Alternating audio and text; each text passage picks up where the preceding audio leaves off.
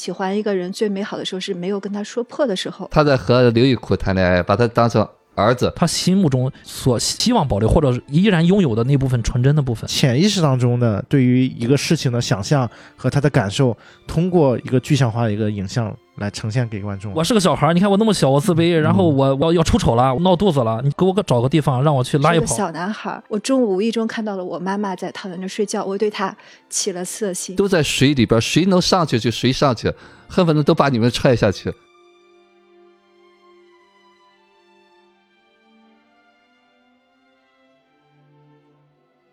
迷影圆桌派，大家好，我是夕阳。我是雨果，大家好，我是九零零。没有人是巨人，大家好，我是太平叫 Chris。哎，刚才我们刚刚看完《阳光灿烂的日子》啊，我们接着趁热打铁来聊一聊这部电影啊。如果大家想要呃让我们陪着你一起看的话，可以去收听我们同期声的那个音轨啊啊，在那个音轨里面也是根据呃一些剧情，我们也有了一些新的一些疑问吧啊，我觉得有很多的问题值得拿出来聊一聊啊。首先还是啊谈一谈感受吧，于果老师。呃，这个电影说实的话，代入感很强。呃，可能这个马小军就代表我们心中的每一个人吧。嗯，呃，尤其是我们呢，应该和姜文是同龄人吧，就是那些历历史事件、那些场景太熟悉不过了，所以每次看这电影呢，都都特别感动吧，就那种感动说不出来，就好像你又回到了当年一样，就是这种感觉。嗯每一个人物都非常真实吧，呃，而且虽然他用的是有时候有些夸张的手法，但是传递的那个情感是非常真挚的，啊、这是我感受的这个电影。玲玲姐姐觉得怎么样？我跟玉国老师感受是一样的，因为我小时候也差不多就是这个年代，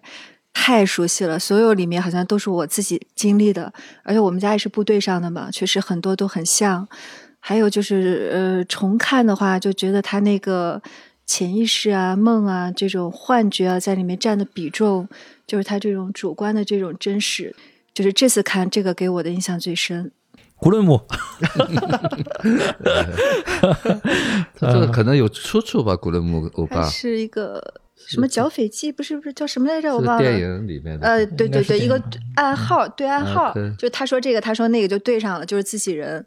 白虎是吗？反正是个电影里面的梗。嗯，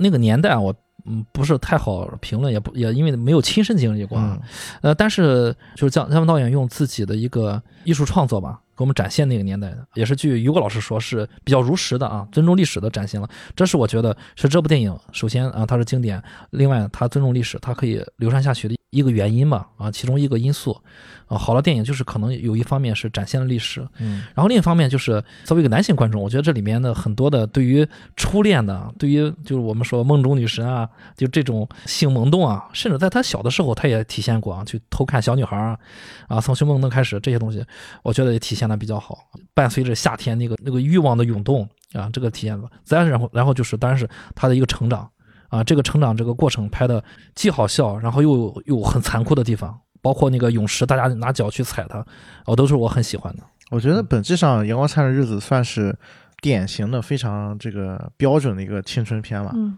啊，就是它有青春片所有该有的一些东西。当然，它的主题刚才 Chris 也说了，就是关于这个男孩的一个成长的过程啊，就是马小军，其实说是马小军，也是姜文自己啊，因为他这个电影里面掺杂了很多的所谓的私货啊，有他自己的记忆，有他自己的人生的痕迹啊。当然，我们知道这个他是有一个原著小说嘛。之所以这部电影很成功，它就是已经超越了原著小说的那个所涵盖的那个部分，而且在视听上面，这个电影确实是啊有很多很多很巧妙的一些构思什么的。那接下来我们就根据刚才里面的一些段落和剧情，深入去聊一聊这个电影到底它背后的一些，我觉得心理学上的一些东西吧。里面有很多剧情还挺值得去解读一下啊。嗯，首先，哎，我想提一个问题啊，就是关于这个真真假假、虚虚实实这个问题。如果你是第一次看这个电影的话，你前半部分你不会觉得它有什么是梦或者是幻想的，很难注意到，比如说导演给一个暗示，比如刚才我们在看电影的时候看到说这个胡老师啊就在在课堂上这个表演，他很有可能是想象出来的。但是你第一次看的时候，你你可能不会去注意的啊，直到因为我们知道这个电影有个很很大的一个特点，就是姜文在后面做旁白，他一直在讲。我们以前经常说带着旁白的电影好像啊不太高级啊，有好的电影不应该用这种旁白去推进剧情，但是这部电影其实还不一样，因为他的旁白起到了一个双重叙事的一个角度。你看到电影的是一方面，那这个讲述者那个角度另又是另外一方面啊，到底什么是真实，什么是虚幻的，让观众感觉有点云里雾里啊。因为直到在老莫餐厅，他们发生了那个矛盾嘛，马小军拿着碎酒瓶去扎那个刘一苦啊，那段戏啊，突然这个姜文的旁白出来了啊，我也希望是这个样子啊，但是当时实际情况不是这样啊，越想这个真实的给大家讲述这个故事，好像越有很多虚假的部分，是幻想的部分掺杂进去，这是导演通过自己的台词提示了观众这个电影。它并不是一个传统意义上好像以为啊，真的是就这么当年就是这么发生的。你通过导演这个旁白，你会怀疑他前半部分到底哪些部分是真的，哪些部分是假的，对吧？哎，这个是很有意思的一个点啊！我不知道你们当时看的时候有没有去考虑说，导演为什么会这么去设计啊？里面有一些现实或者幻想的段落。当然，从拍摄手法来说，虚实来交交替的话，能够体现这个导演牛逼的地方啊，这是毫无疑问的啊。如果只拍实的话，没有虚的话，可能会稍微艺术创作要要弱一点。呃，虚虚实实的拍的话，呃，姜文肯定是更喜欢的啊。这毫无疑问，每一个电每一个牛逼的导演都会这样做。然后另外另外一点，就我觉得虚虚实实，他虚的那部分能够展现出这个男孩，也就是马小军他的一些内心内心的动态，比如说刚才他闹肚子。那个米兰就不停的拿那个车铃去去弄他，很能体现出梦中梦的感觉。对，马小军就是那种在米兰面前好像是完全是一种一个弱势的啊，米兰好像把他看透了，米兰也在老是在揭他的底的那种感觉。所以说，在虚实拍的这个过程中，我们呢就更有代入感。大家想，当你去跟一个人去讲述自己的一个青春的过往的时候，你可能会夸大一些事实，隐化到那些不好的地方。所以这个电影拍给你看的时候，你就会有有共情感，你就知道啊，对，是有是有这种感觉的。就像你说的，男孩是有这种不懂装懂的这种感觉啊，这种虚虚实实。当他不懂的时候，他就他就装的懂。当然，这种虚虚实实造成一种这种错觉，这个电影我觉得是最有魅力的地方。嗯嗯嗯，玲玲姐姐，你怎么看它里面的这个现实的部分或者幻想？这个很有意思啊，我。当时看《动物凶猛》的时候，嗯，那个原著是吧？原著是一模一样的。嗯，就这里面姜文的这个旁白有百分之八十是跟原书是几乎是一字不差的。特别是你刚才说的这段，就是在那个老莫餐厅，哎，突然之间来这么一个转折，那段是完全一一致的。哦，是原著里面，原著里一模一样的，只是原著是更长一点啊。他写小说嘛，一定是这样的。他的这种记忆是被篡改的，或者被置换的。他可能是越想真实，但是越会去往相反的方向，有夸张，有润饰。嗯，然后我是感觉这个电影得连着看两到三遍的。就你看到这个，你再往回看，哎，又看出很多完全不一样的，然后有太多细节。看着看着也开始怀疑自己了。呃，就觉得。太有意思了，就是我会觉得他是把潜意识，他当做一个真实的来拍出来，就是你所有在你压抑下来的东西，把它这个淋漓尽致的展现。那可能平常我们是通过做梦，或者是我们就是有很多幻想，很多去，比如说你喜欢一个人，最美好的时候是没有跟他说破的时候，为什么？因为这个时候你有大量的想象，这个想象你可以很完美的契合我所有的需要。但它真实发生的时候，你话一出口，这事儿就过了。这个需求一满足，它就没有了。但你在想象里面，它是无限的可以满足的。对，我觉就像是马小军第一次看到米兰的穿着泳衣的那张照片一样，嗯，对，那种朦胧的感觉。对，你说那是实在还是不是呢？我觉得那是实在的，因为它占据了他很多的时间，占据了这么多他生命的组成的部分。它不是现实，但是它是实在的。对，重要的，嗯，它是一种真实的感受，对，但不一定是真实的米兰的样子，嗯，刘老师你怎么看他这个电影里面这个对关于现实或者幻想这个部分？刚才在讲的这个东西啊，就是我我因为平时带那个成长小组的时候，经常在说的，我们每天都在讲故事，经常说是叫合理化，说为什么要合理化呢？主要是要把一个情感带出来，就是我们现实当中的戏剧啊、电影、小说也好。实际上呢，就是作者的一个主观情感的表达。那么为什么把这个情感推进呢？就当初发生的那个东西的情感是很真挚的。然后呢，为了渲染嘛，就我们小的时候的感受和现在大了的感受是不一样的。当初的那个感受可能非常强烈，以至于只有夸张了讲，才能带出那个真实感，就才能把那个情绪带出来。所以说，这个就可以理解姜文后来就是那个旁白嘛，他好像有一句台词，就说那个情感会让我们把故事讲的面目全非。我不知道那个那一段是怎么讲的，就是这个情感的力量才是最重要的。就我们所有的就是心理的困扰啊，所以现在的实际上那都是早年压抑的情绪，通过电影啊，通过小说啊，为什么我们会有共鸣感？就我们曾经都压抑过这些情绪。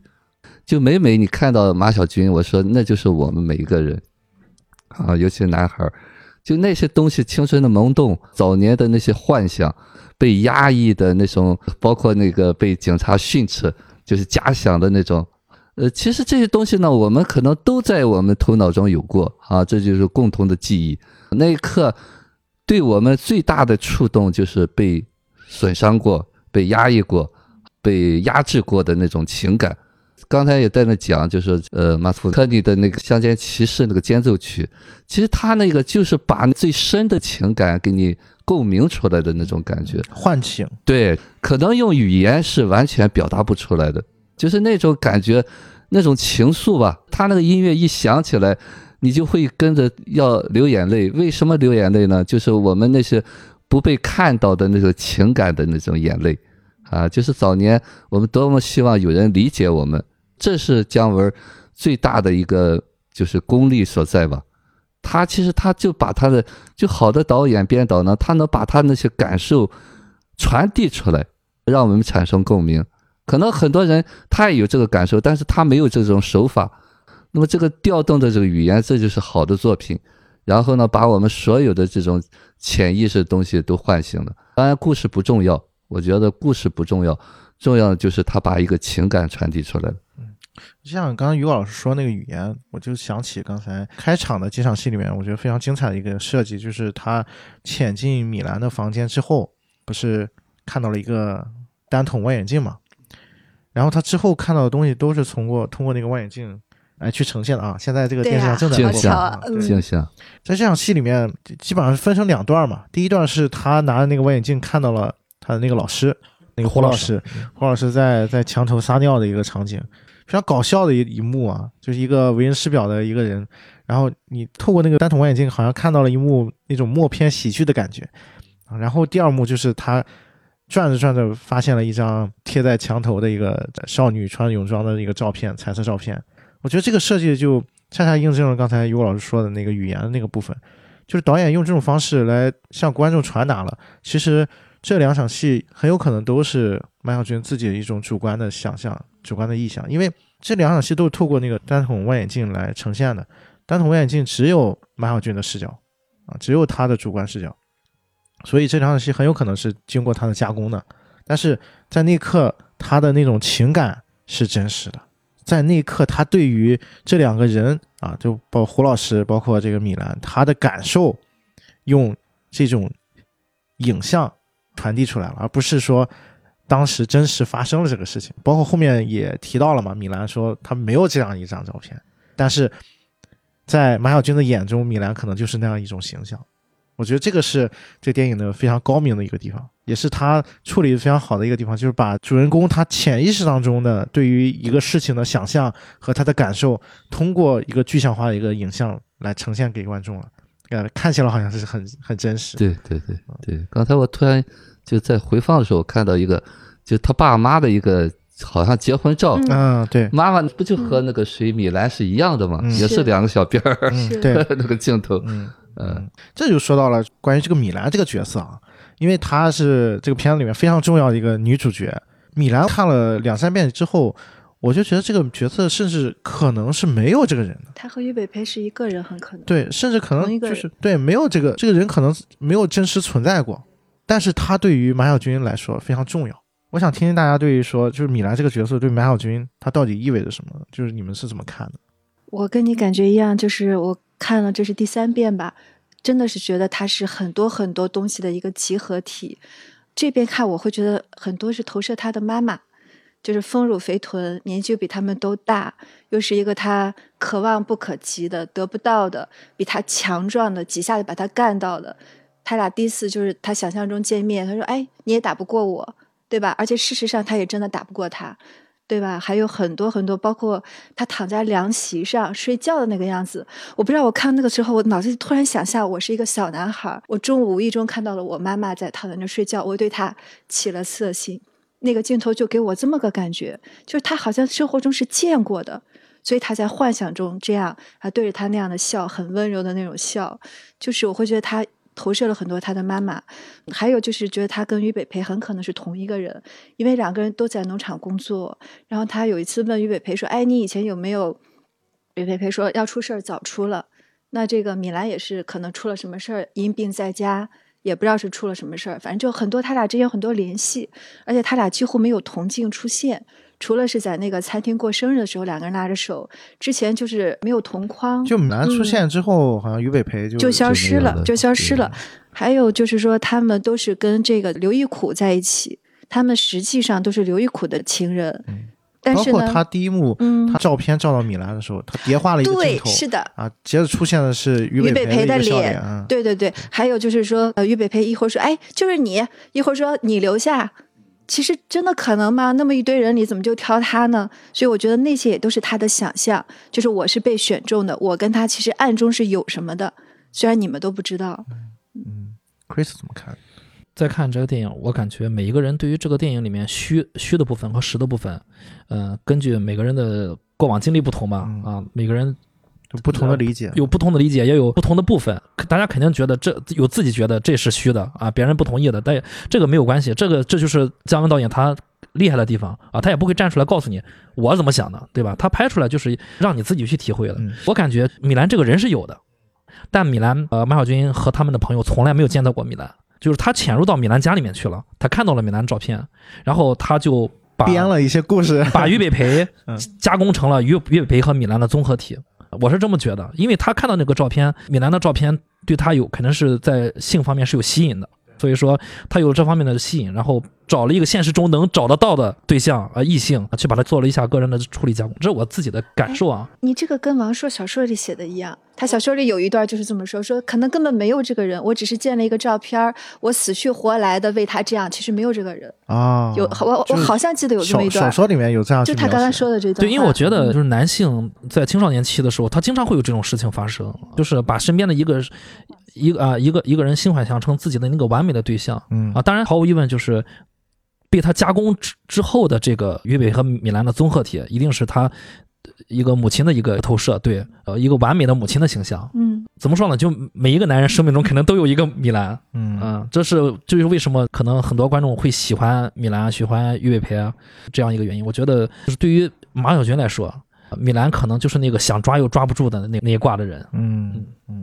于老师怎么看米兰对于马小军来说？对，刚才 Chris 说想抓也抓不住啊。其实我们现在在讨论啊，就是我们借着这个主题来展开一些想象。具体编导是怎么想的不重要，就像 Chris 说的，他想的这个东西，我联想到一点哈，就是说小男孩第一个情人就是妈妈嘛。嗯，包括刚才玲玲说的那个，就是在床上躺的那个，我也有感觉。实际上，那可能就是小男孩对妈妈的想象，因为那就是我们早年的依恋嘛。但是呢，他后来又又被这个刘一苦给挖走了嘛，这不就是让爸爸夺走了嘛？对啊，其实每一个小男孩都是要经过这个东西，才能真真正正长大，知道其实那个小孩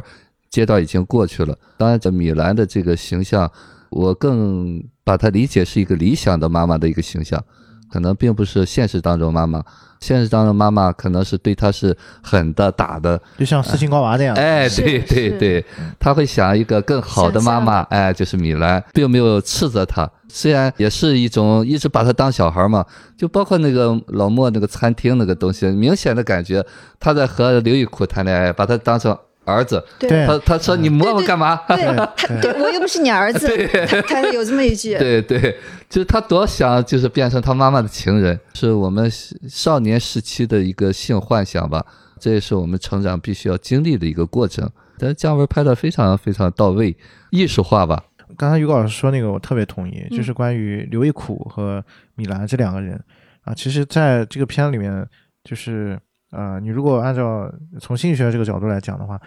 就相当于是马小马小军的一个俄狄浦普斯情节啊，就是弑父娶母的一个情节，男孩都希望杀掉父亲这个权威，然后把自己母亲占为己有。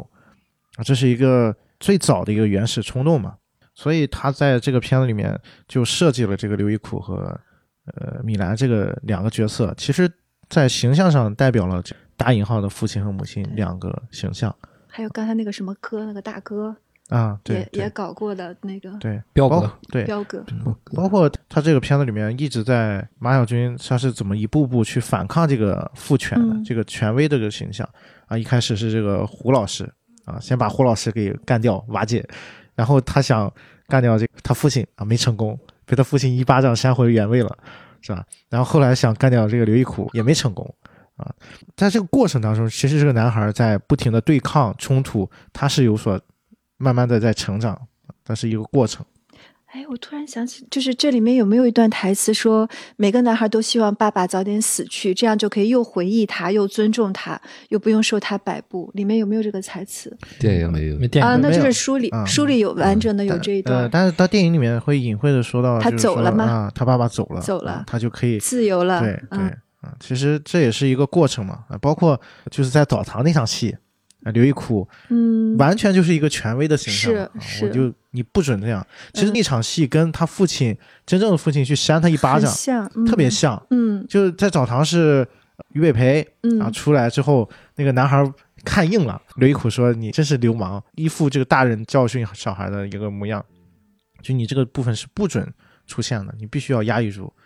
然后后来就是他父亲在家里面跟他说：“你这么小还谈恋爱，然后扇了他一巴掌。”这两个形象完全是重叠的，我觉得在过程当中啊，所以也是姜文非常巧妙的把这两个形象给融合在一起了。可能还有一个就是刘晓庆，就刚才我们之前在聊嘛，就说他是姜文当了第三者嘛，他们俩这时候还好着，刘晓庆又是兼职，又是鼓动他当导演的人，又生活中又比他大个十岁还是八岁的，好像是，就是也呃，而且他说这个角色是照着刘晓庆的形象来米写的，兰这个角色，米兰嗯照着他写的，从这个意义上来讲，姜文是把自己的那个感受啊嗯融进这个电影里面。对，其实这个地方想多提一点哈，就是其实这个电影啊，也就是起码是我们那个年代吧，可能现在好一些吧，就是对这个小孩的这种性教育的这种东西啊，其实他一直在讲错误错误啊，他爸爸也说你这样是要犯，这是早恋，你是要犯错误的。对，嗯包括他们在看那个内部对，放映啊，说这有毒的，哎，啊是要犯很大很大的错误的。嗯对，啊，其实这个东西呢，这就是我们中国人的一种采取的一种方式。那么为什么会很多的，就是有一些压抑的东西、愤怒的东西？呃，这也是我们和我们这个文化传统有关系的吧？就是让我们把这个东西作为一个敌对，就好像本来是一个很自然的东西，把它变成一种毒草啊、谬误的东西。所以说，人都在压抑着。对，就是我随着年龄成长，我有有这部分的欲望出现，但是我又心理上是有冲突的，对觉得不敢去接受羞。耻，对对对觉得这个是邪恶的，对所以说就像刘亦苦那样，就是我一定要压制。对，为什么说他那场大雨嗯啊喝醉了之后，这两个人很对黄色？对呃互叫什么互诉衷肠？对，啊 他怎么说的时候，我也帮不了你。对我跟你一样，咱俩谁也帮不了谁。谁也给谁出不了主意。对对，所以两个月之后，那个米兰和他分手了。嗯对，所以说，所以说这些情节都是，嗯我觉得导演是参考了自己的成长的这个过程啊，写其实出来的。这就是很现实的一个东西。其实，在现实当中，虽然我们在看电影，我们在解读，可能现实很多家长还认为这就是对的，还是会有这种感觉。所以说，这就是我们所谓看到的哈，就说我们不真实，就是包括胡老师那个感觉，其实就是感觉你不是也是。不是那种神仙嘛，对你也有人间烟火的那笑的那种感觉。嗯哦，原来你还是这样的人。对，其实包括他对于这个角色年龄的这个设定，十三四岁这个年龄段，正好是一个青春期的一个冲突非常激烈的一个一个状态下面，生理发展要快于这个心理发展，所以这些孩子又无处安放的这些躁动，不然就是打群架，嗯，不然就是拍婆子，没有任何的其他的出口。对不然就是磨钥匙。对对对对，呃 实在是没事儿干了就嗯磨钥匙去了。对。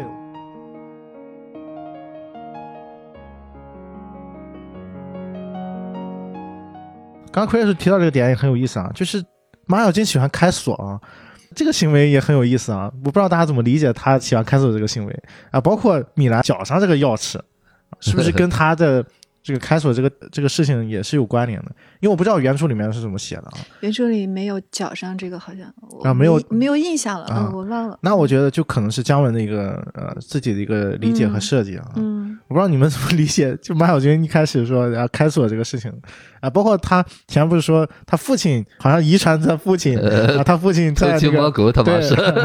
在这个抗美援朝战场上啊撬开了很多神奇的这个解开了很多炸弹啊，然后又说啊也可能是他躲起来了。他妈是怀疑他嘛，啊，对对对。因为所有人都炸死了，他爸没没死嘛，对，他爸他妈就怀疑他爸是躲起来了。那是姜文真正的经历，说他爹就很传奇，啥伤也没没受，好多年就都以为他躲在山洞里了。我不知道你们怎么理解这个这个桥段啊？为什么要这么设计？开锁那个，我觉得是偷窥欲吧。反正我嗯小时候偷窥欲很强。嗯我想想他，呃，更小的时候，七八岁的时候，特别喜欢拿个望远镜看看人家家里，甚至有时候看到了真看到过不该看的东西。然后喜欢在墙头上走，因为墙头高嘛，啊高就可以从高处往下看窗户嘛。嗯，这也是这个电影里面出现的啊，包括这也是姜文电影反复出现的，呃，在房顶墙上。我小时候绝对是这样飞檐走壁，真的是也不怕死，但是就是这种强烈的嗯，哎，我记得我小时候也挺喜欢爬这种外墙，然后爬到高处。嗯嗯，烟囱啊什么的。啊那会儿也没有什么害怕，也不，现在长大了反而会恐高了，以前根本就没有这种感觉。因为没有人告诉你这个可怕，嗯你心里就觉得在平地上谁不会走，那在高处也一样。嗯，我觉得呃磨钥匙这个剧情就是一个小孩儿的一个怎么说，他就是这个行为就是非常小孩儿，嗯磨钥匙去开人家锁，因为为什么我们成年人是正常成年人是做不出这个举动了，反而就是这个小孩子能做出来。表面上看可能是有好奇心，另外一个我我觉得这个可能还是小孩子比较比较幼小弱小吧，嗯啊，去去看别人家成年人的世界，呃，想去一探究竟。当然，他也也有这个剧情承上启下的作用，我是这么觉得。嗯，于老师怎么想？呃，其实说白了，这钥匙开锁不就是性的一种象征吗？是嗯，其，实他他其中也讲嘛，就是每一次开开那个锁的感觉，对。不亚于什么攻占柏林的那种感觉，就是一种快感，也是一种占有欲吧。对。啊、就是我终于战胜了你了，啊、占有你了，这是我们人的一种共性的东西。但是呢，呃，姜文是很艺术化的把它再现出来的。嗯嗯，包括我觉得这个行为也是一种掌控的一种感觉啊，就是我可以控制我的这个部分。对我可以了解秘密，包括说高处那个，实际上呢，就是我们能够看到一些别人看不到的东西啊，我能了解一些东西，让我站在制高点上，不是大人大人总是多我怎么说那个，我嗯吃的盐比你什么都多。对对、嗯对，我吃的盐比你吃饭还多。啊，对，所以说他很想我也比你多一点儿。嗯，嗯他还有上人家家里吃人家的东西，睡人家的床，闻人家的味道，呃就都有这种掌控和这种占有。包括就是说他那个非要把他那个钥匙脚上的钥匙摘下来，摘下来就是我占有你了，等于是我可以通向你是吗？嗯，对，这个不再属于你的专属了。对 对啊就是我可以你死守着我给嗯嗯嗯，表示就是这些东西是我属于我的啊。所以孩子是作为一个青春期的孩子，他特别渴望的得到一种嗯权利，嗯但是在家里面好像又没有办法得到这种满足。对，说了算的这种感觉。嗯，对，因为你的在那个那个状态下面，你本身你喜渴望变成一个说了算的一个成人，但是你的所有的吃穿住行都受制于你的父母啊，你要又要服从这个老师，又要服从家长，这两个冲突是非常严重的嘛。然后可能也有一点他那个额妻的那个，就是我去要我本来不属于我的东西，别人家也好，怎么样也好，我出入这些东西，是不是也有这个？嗯，也有啊。哎，我觉得这里面还有一个角色特别有意思，就刚才呃 Chris 在讲他印象特别深的那个剧情的时候，讲到这个古鲁姆啊，这个傻子，这个傻子在这个电影里面就特别奇怪，他好像是胡同里面的一个旁观者，但是呢，又在一些重要事件里面会出现。你比如说一开始他们马小军第一次危机啊，也算是第一次逞英雄，拿那个板砖去砸人头，然后包括后来打群架，其实都是因为这个傻子被人欺负了。嗯啊，然后他们去报仇，才会引引发这个事件。然后后面一次是这马小军在米兰那里受挫了啊，回来之后在路上碰到这个傻子，这个傻子一边哭一边骑着过去，他们俩有个交错的一个镜头。还有最后就是我记得那个场景是他们成年之后在马路上啊，突然偶遇到这个傻子啊，说了本本片的最后一句台词是吧？啊，到底是谁傻逼？就是。我不知道你们怎么理解这个这个角色，你们当时看的时候有没有什么感觉？啊，于老师你怎么想？就像一个参照物一样，傻子呢就好像一个冷眼旁观者，嗯呃，虽然是傻子，但是他看得很清楚，他在用重复的 表示你们别这么折腾了，折腾来折腾去也就是那么些事儿，嗯啊，所以说最后，呃，我记得我在做那个线下的心理放映室放过这个电影，啊，最后说那个傻逼呢，那就是点。点题之笔，点睛之哎，笔，对，就是你们还自自以为是，全是傻逼 啊！其实那个东西呢，就是恰恰是一个反讽吧。包括我刚才 Chris 在讲那个镜头，他在穿那个红裤衩爬到高处，嗯啊，然后像就像我们艰难的成长一样啊，就马小军在这个过程当中，好像终于要面对长大的那个，但是嗯接下来就是掉到水里面去。嗯我个人理解吧，就是我们都没有准备好，然后呢，就到了一个成人的生理的阶段，但是呢，心理上还是一个小孩儿，所以就会处处碰壁吧，到处受挫。真真正正那个是一个拔高的东西啊。那么为什么它会有一个拔高的东西呢？就是我们没有一个成长的一个背景，可能大多数这种父母啊、社会啊，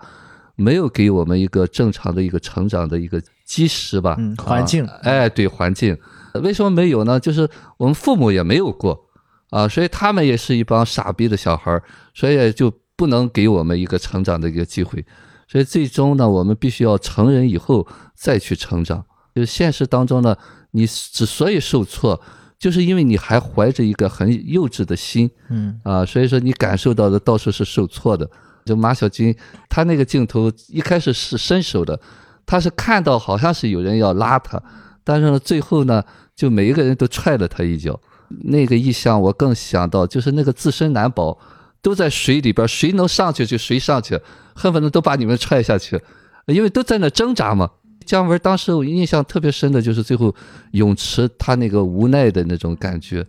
大多数人是这种感觉吧？啊，你真的就感觉好像被社会打败了那种感觉。没错，呃，这就是早年我们父母先把我们的那种信心打败了，没有给我们一个支持，让我们能够看到这个希望。所以最终呢，我们都是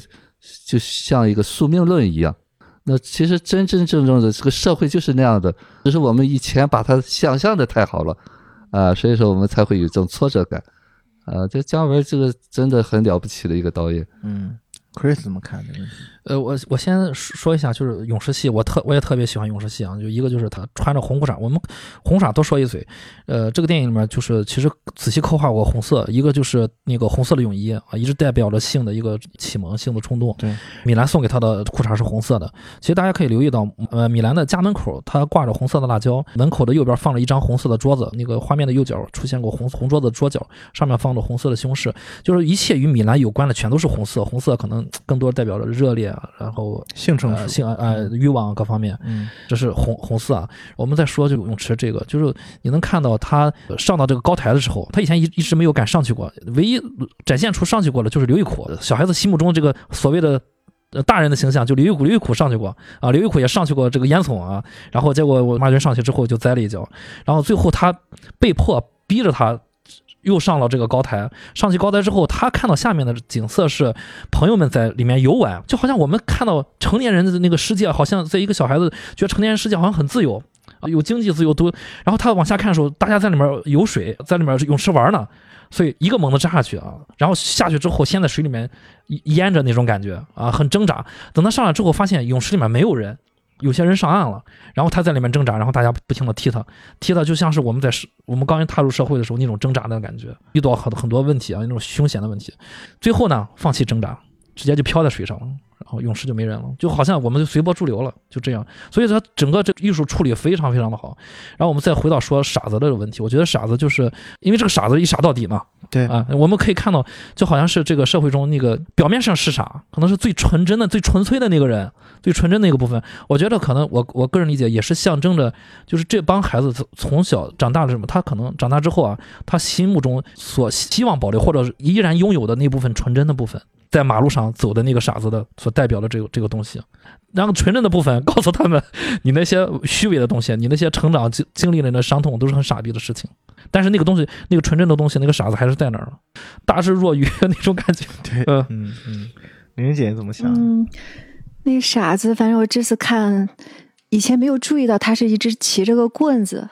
现在就有点明白为什么骑着棍子哈，可能他某种性的象征也好，怎么样也好，他以前一直是好像也没没怎么穿衣服是吧？以前就是只是蹲在那个大院门口，然后呢，这个布鲁姆什么，这是一个暗号，是一个哎，你说一句我说一句，你说一句我说一句，就像雨果老师说的，他好像是一个静音的一个什么东西，但是若干年后呢，他不是在那儿门口了，他是在大街上，很高兴。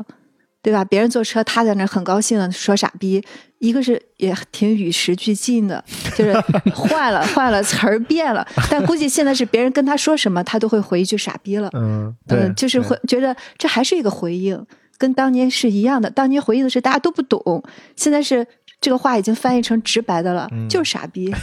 就是类似这样。还有刚才余光老师说那个，还有 Chris 说泳池时，我突然想起那个王小波黄金时代那一段。就是我现在二十一岁，我觉得哎，这是我一生的黄金时代，什么也锤不了我。然后后来这个生活就一天一天天的把我给锤锤的，我我不可能再生猛下去了。没有棱角啊。对对对，就有点类似。就他当年好像我能变成天上半明半暗的云，就和这里面这种阳光灿烂、这种蓝天白云很像。那最后就是一天一天就这么蔫下去了，接受了，然后。最后看它平静的漂浮在那个泳池，但我觉得是在天空一样，它那个云都映在里面，那个波光就是说不出是什么感觉，就有点疲倦，但是有点释然。嗯嗯嗯，对。其实如果你不挣扎，你就发现你也能浮上，你也在那浮着，那你在挣扎什么？认了，就是认了啊。如果你不挣扎，你发现你在那边，这不在泳池里面也也好好的嘛，还可以漂一会儿。但你一挣扎的时候，可能你沉的更厉害，你还发现以后有好多人踢你。你不挣扎，说人家也不听你了，没人了，根本就，嗯啊，当然他的解读太多了。他那个就觉得他渴望被这些人接受，然后我辛辛苦苦还要去迎合你们，我还喜欢你们，你们还把我这样踹下，我觉得那个挺绝望，但是也就这样了。嗯嗯，对，觉得有一个点我是有另外一一层理解，就尤其我这次看完之后，我突然在觉得，就是最后那个场景，其实更像是一种自杀式的一种场景。嗯。是一种毁灭式的一种场景，就他踏上那个高台之后跳下水，然后整个是一个一种呃溺水的一个状态，然后包括所有的人都要踩死他。所以从这个角度来讲的话，如果呃你在想他这个电影它整体的一个主题的一个表达，那很有可能就像我们经常讲的，就心理学上经常在讲一个话，就是成长就是杀死过去的自己，成长就是杀死过去的自己这样一个过程。就是好像马小军经过这样一次啊人生的一个磨砺之后啊，他明白了，就是我如果想要重生的话，只有这样这样一种办法，就是幻想破灭。对，就是和自己的过去做一个告别啊，或者说和自己的过去达成一种某某某种意义上的一种和解也好，还是像呃姜文这样，就是我有一个修饰也好啊，这样的情况下，我才能够。再往前走一步啊，再踏上那个高台的那个状态啊，包括他为什么穿着那个红泳裤上去啊，就是卸下了这些伪装啊，只剩下我母亲带给我的一个东西，嗯啊，我我走上去，我再跳下去，完成一个重生的感觉。其实他前面有几场戏也有过这样的暗示，就是你开头他从教室那个门钻出去啊，再从那个烟囱里面也是高处掉下来，然后从那个烟囱那个小门又钻出去，其实。好像是有一种轮回的感觉啊，又又重生了一次，又重生了一次，不断的在过去和现实当中去反复的溺水啊，反复的去跟过去产生一种呃交集。这个其实也是这个电影本身，它在呃现实层面是马成年马小军姜文这个角色在讲他的回忆，也是现实和过去的一种交错啊。我觉得从这个点上，可能导演也有这方面的一种呃含义在啊，就是关于他理解的这个成心理成长啊，就是人我从青少年这个时代一一步步走过来，是要经历一个什么样的过程？包括古鲁姆这个，有的时候他在这个电影当中其实也提起到了一个提示的作用，就是他每次跟男主角产生交集的时候，好像都是他去映射了男主角啊真实的那内心的个状态，冲突对的对嗯对对那个那个状态，对啊，所以我觉得他把它表现出来了。对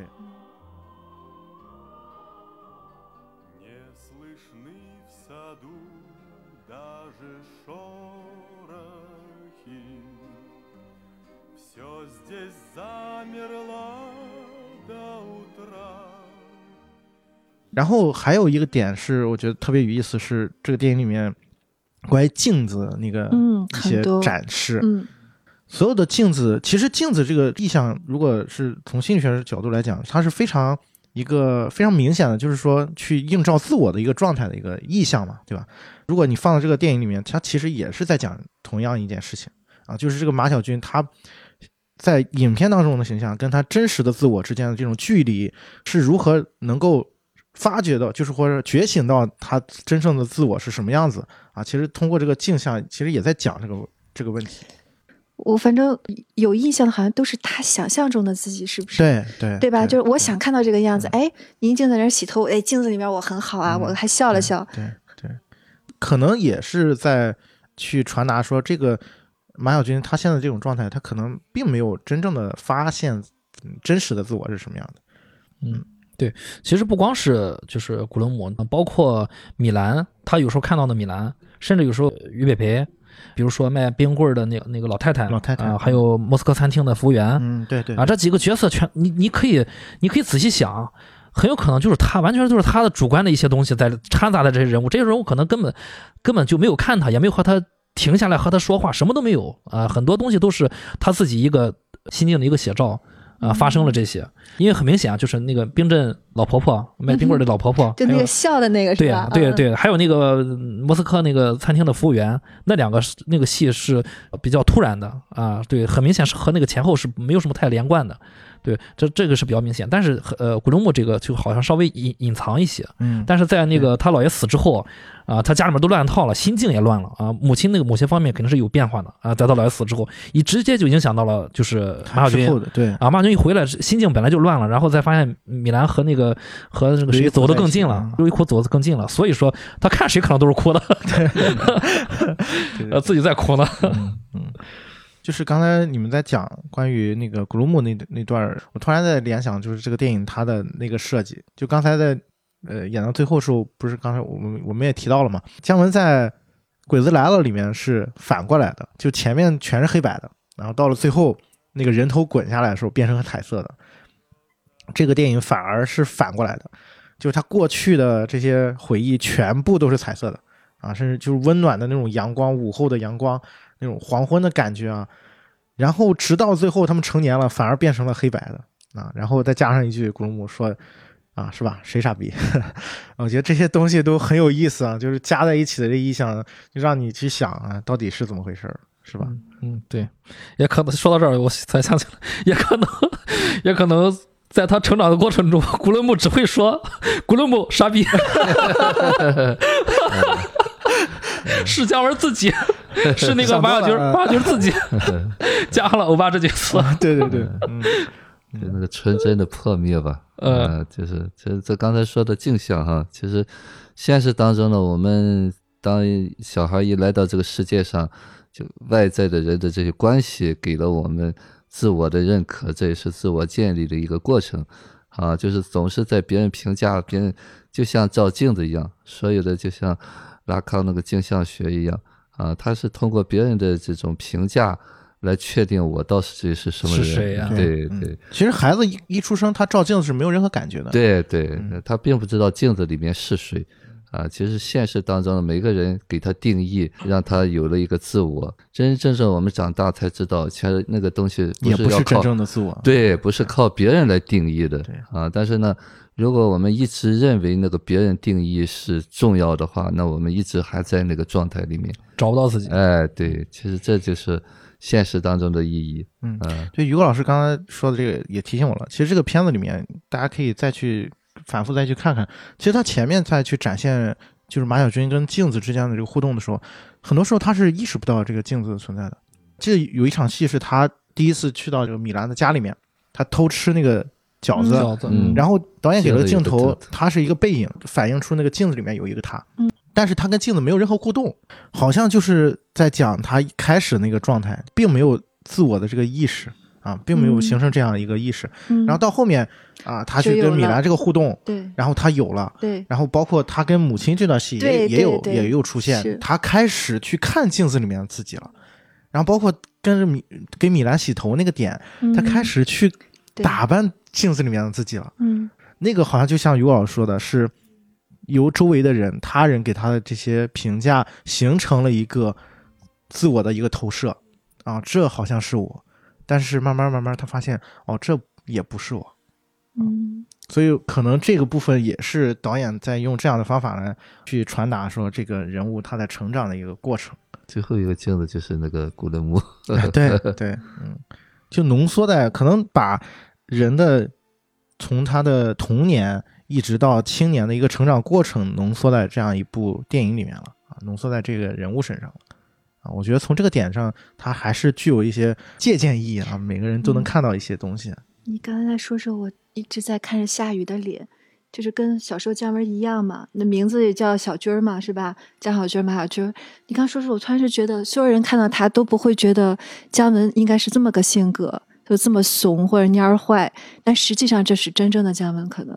他就一直是这么个人，但是他把自己包装的特别的很很生猛，或者是特别有才华，但他戏里面这种茫然无措或者很像，包括王朔也是一模一样的。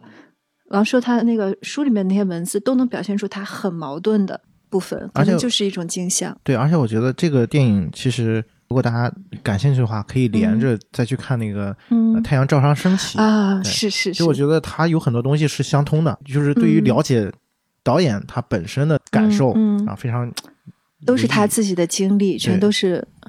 其实是刚才玲玲说的哈，就是说这是我对成长的理解吧。啊，就是可能在我们小的时候，总是觉得自己很怂嗯。啊，就看到那些人大人很有力量、很勇敢，这是我们成长的必然要经历的过程当中。因为我们小的时候就是很小、很弱嗯啊，也就是需要大人来呵哎护，嗯不是需要，现在是大人呢，总是觉得，哎呀，我能，就是我吃的呃盐都比你吃吃的饭都多，就用这种东西呢，其实没有告诉我们，你小时候弱是没有问题的，嗯你将来会强。其实姜文他本身就在演绎这个过程当中，就早年我们怂是很正常的一个现象，那么最终呢，我们都会退化成一个很强的人，因为有力量了嘛。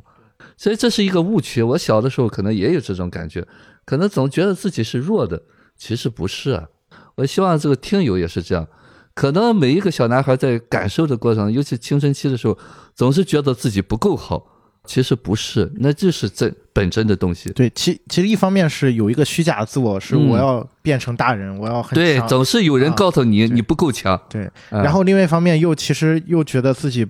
不够好，或者对。对那种自卑的感觉。对，嗯。啊，其实有有的时候冲突就是在这个在这个方面产生的。就是现实和一个更高的标准，让我们产生了一种挫败感，这就是我们成长的最大的阻碍。对，我想起来，就是删减戏里面啊，就是普通版本是没有那场戏的，就是他在那个呃那个农场，他闹肚子要拉要窜稀了嘛，嗯，在梦梦中，就是刚才于果老师给我讲的，我看那场戏的第一感觉，当时第一遍看的时候，我就是那种感觉，于果老师说的这种感觉，挫败感，对，就自卑感，嗯，就是我我我是个小孩儿，你看我那么小，我自卑，然后我我要出丑了，我闹肚子了，你给我个找个地方让我去拉一跑，但你就不行，你就拿那个拿着让全世界人知道摇那个对铃，对对对，这就是我就特别像现实中那个那个家长老是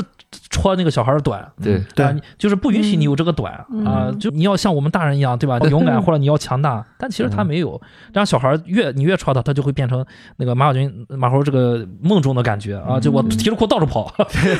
对对，其实这一点儿就是在我们我做个案的当中，当中经常会有些家长真的是很很特别、很特别的，这个是普遍意义上说贬低孩子。有的家长就是哎呀笑话孩子，其实大人呢他可能就很小，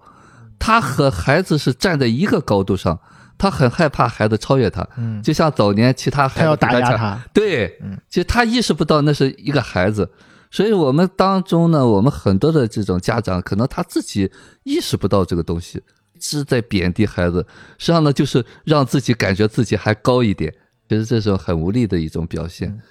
这其实也是我们有时候以前经常讲，就是你人格的形成之后，有很多讨好型人格的形成的一个根源就在这个地方啊，就是这种不配的感觉。他刚才说的那个梦境，我觉得别说小孩了，大人也是一样的。现在很多大人，反正我自己还是有这种感觉的。我如果像他一样，也会担心有别人看到，这个羞耻感是挥之不去的。包括我觉得姜文拍这个时候二十九岁，他并没有太大的改变。我觉得他他能把他拍成这个样，就是说他还在那个少年里面他，还没有完全出来，其实我我觉得他到现在都在那个状态里面。可能还在听他说话是有点那种感觉啊。就是真实现实中的他，可能还是那样。最主要是你嗯允不允许自己有这个啊？对对对就怕他有些人看不明白，但有些人看得明白，他不允许自己有这个状态。对啊对嗯呃，其实 Chris 讲的这个是很重要的，就是你们刚才说了，你说他还是这样，就我们内在这些东西都在那儿，你是不是把它和解起来、整合起来啊？你不可能你大了那些东西就没了啊，你是不是接受它？这才是最重要的。我们每个人都有，为什么我说我们这个马小军是代表我们每个人？嗯其实你内在有这个东西不可耻啊，嗯就我们是不是能够接纳这一部分？如果你不接纳的话，他就会就会变成那种提着裤子到处跑。哎，对对对，然后你要对你要是接纳的话，他就会一笑了之。你拿个领导在这干什么呢？对。对吧？你有什么可那那拿拿领导人就会自动就退散，就不会有这种事情了。对其实现在回想起来，那场戏，你下意识的时候，你当时看的时候，你的第一感觉是什么？对你第一感觉是什么？啊，你你拿铃铛干嘛？赶紧走！啊，就是你的第一感觉是什么？其实你也反映你的那个心情都会带入的。觉得姜文他为什么这个电影这么有力量，就是他把前世里面这种害怕的、禁忌的全都给你演出来。因为他写剧本的时候，他也是属于那种进入一种浑然忘我的，一直放着那个乡村骑士，然后几天几夜关在里面。我记得他自己说，他在写剧本的时候，脑子里已经完整的看过和听过这部电影了，所有的音乐、所有的对白，包括一个铃铛声、一个蝉鸣，全都已经有了。他要做的只是把它找出来，只是找到这些手段，你把它实现。所以他那个东西他是很浑然的，他能打动人，就是因为这是我们压抑的，但我们不敢去表现，我们成人以后也不敢去表现。包括里面有很多像这种半透明的，就现在这个镜头，他洗头的时候，从这边看他的这个轮廓很，小时候都会这样吧，连我都愿意看。包括那个女人的大屁股，然后内裤的痕迹勒的那种，就他很多电影里面都有类似的镜头，但是别人可能不这么拍，他就这么就直接巨大的一个特写就拍出来，把那个早年的那些印记啊嗯，展示出来。对嗯，如实的就是放在这儿，基本上那都是小孩儿对于母亲的刚生完自己，的母亲都是比较胖的嘛。对对对啊，所以说他说米兰就是你就吃的影响刚生完孩子的样子。嗯，其实刚才说的这个哈，就是我们刚才多聊一点哈，就是说我们看到，就我们是不是现实当中呢，可能大多数人都是像这种惶恐的、不敢暴露自己的那些人，真真正正能够立足于这个社会，能够做一个淡定哈、平和的一个状态的话，必须给自己建立一个片这种安全的地带吧。你的非常清晰的意识，就是我说做一个自己的一个好父母，然后呢，随时照着你那些小孩儿，这才是我们真正呃成长和解的一个过程啊。但现实是很凶猛的，很凶险的啊。如果你不给自己找一个领地的话，你可能很难融入到社会里面去。嗯，或者就像姜文这样躲在电影里面。我在电影里面，它是一个小安全的设置之内，什么都可以发生，什么也不是真的发生。而且他在电影里面他都是渴嗯望做这个英雄嘛。嗯是吧，嗯这个片子里面也是一打架，就是各种英雄赞歌也出来了，是 国际歌也出来了。嗯。对，呃，别这么说，姜文当年也想演程蝶衣来着。而且他很喜欢什么枪啊，什么姜文演那个溥仪那个啊。有一段儿也很好，嗯，嗯，对。那他第一部电影好像是，嗯，对，嗯，其实我觉得关于英雄的这个点也是父权的一个象征嘛，啊，也是他渴望这种得到这种权威的一种象征嘛。这个电影第一镜就是毛主席像啊，有一个伟大的毛主席像石像啊，对，仰视角度，对，仰视角度，对，呃，其实他这个仰视角度就是代表说我们那个低视角吧，小孩儿视角，嗯 对，它里面有大量的就这种仰仰拍的镜头，对于他那个设计特别好玩，就是他跟他父亲对峙的时候，嗯。啊，一开始他还游刃有余的在撒谎啊，翘着二郎腿，嗯然后他父亲用了一个非常低的一个机位，然后他嗯父亲好像比他矮一头，嗯。然后后来就是他父亲站起来给他一巴掌，啊，就打回原形，渴望成为大人又被权威压制的这种感觉，，就是外形上，就是外在的东西，你可能吃吃愣愣的，你感觉你好像是大人一样。对。你是长就是生理成熟了嘛，对，还有就是那种，比方说有些想当官的那种感觉是一样的。啊，他是要借助外在的一个证明自己有力量，其实内在的那东西是很很自卑的，所以很多人去愿意去当那个领导，他想要说了算。嗯，你看现在这个画面上宁静多么巨大，然后在一个亮处，然后那个就很小，马小军就很小。他拍宁静很多也是仰拍的，嗯就他第一次出现，我记得是仰拍，有很多镜头都是他矮，然后宁静比较高大。啊，还有什么想补充的吗？那那个光影啊、光线啊、氛围啊、那种气味，我觉得《阳光灿烂日子》是、呃国产的青春片里面，嗯，就是你把它划给划归青春类型的话，它是拍的最好的，比较完美啊，嗯比较完美没。有任何一部能比得上它。就它表面上轻松啊、爱情啊啊，还有什么甜蜜啊、那个酸楚啊，但其实里面有有深稍微深一点，就看到里面有残酷的东西。真是对。然后各方面解读都很立体啊、你都可以从各方面解读。当然，我们今天主要是从心理方面。大家有没有觉得里面有些有些地方没有那个疙瘩没解开了？我觉得这里面肯定还是有，就是你看完之后，你总觉得导演很坏，只教到一半，然后也不说。比如说于于北培这些啊，于北培这后来或者怎么样的，他虽然说出来了，但里面俞北培的一些巨大的空白就就没出现啊什么的。就是两个人很可能是同一个，我是觉得于北培跟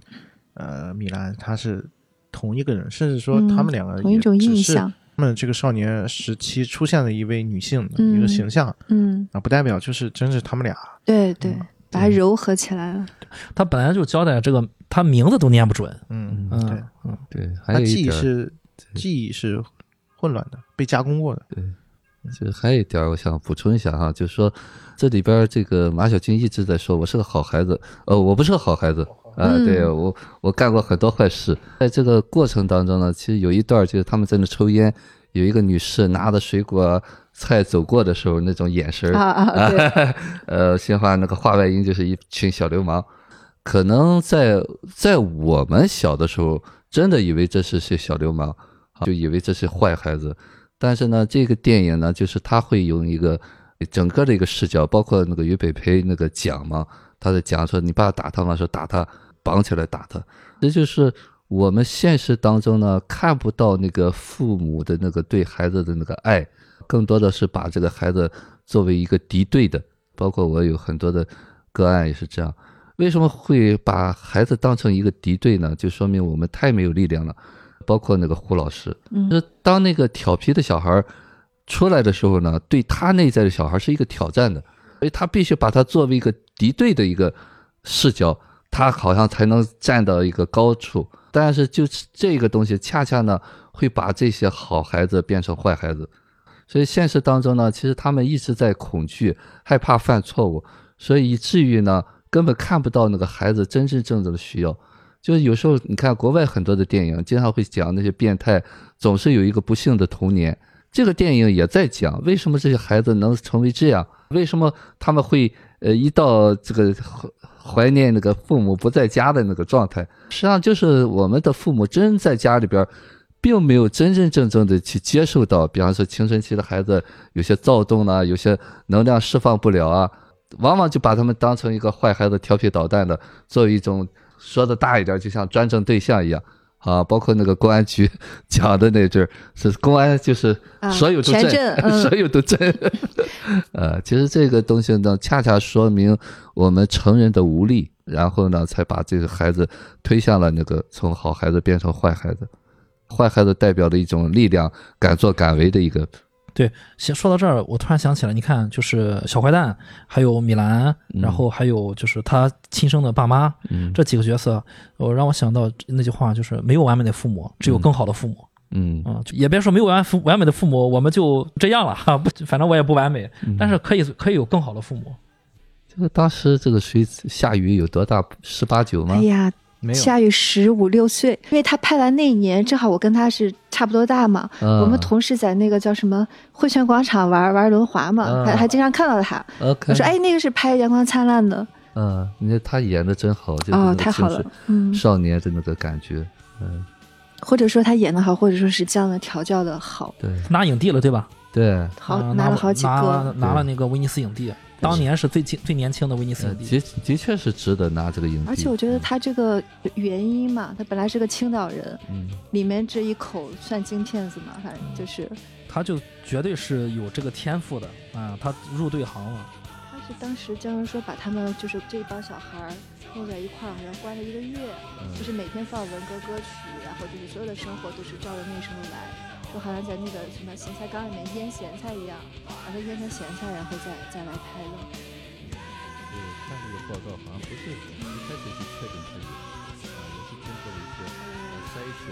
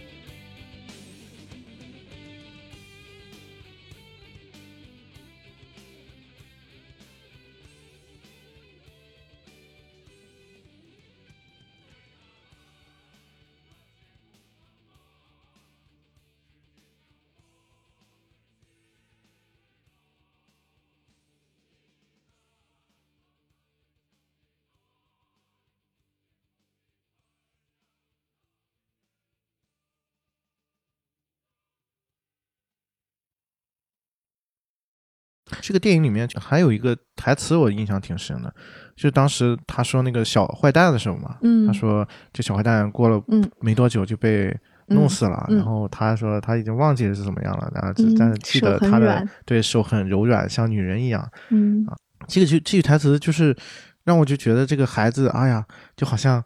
就暴露了他的那个柔软的那一面啊，他他的那个需要的那个那个东西啊，他需要被看到，需要被接纳，需要被呵护的那个东西。这。段我我没看懂，嗯。就是我我真不知道为什么他说他的手很软，真嗯。没看懂。其实我我倒觉得他就是一嗯。种、呃，对于就是理想父亲的对一种，对啊理想父亲理想父亲的一个温柔的能解决问题的，对，对。又嗯。又照全给他着他，摆平。对，能够能够保嗯护他，嗯。能能够再再又给他有力量，对嗯。对，因为那个危机是他面面他他面对的一个他他面对几百人要把他弄死，对。结果嗯。呃小坏蛋化解了嗯。对一出手就摆平了。那我理解错了，因为我当时看那个镜头两帮，我会觉得好像在影射什么政治上什么啊什么两国啊，中间有一个来汉旋的人啊，这个人手很软，还没拿过枪，是个文，我我可能是想想到那些了。啊，不过从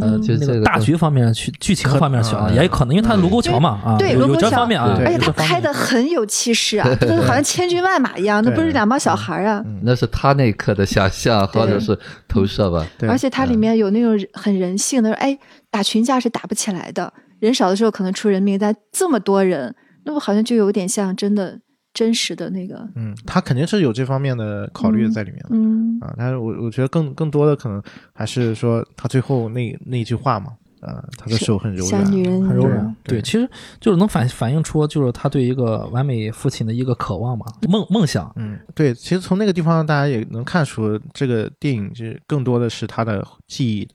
嗯呈现的。也是能再次体现，就是他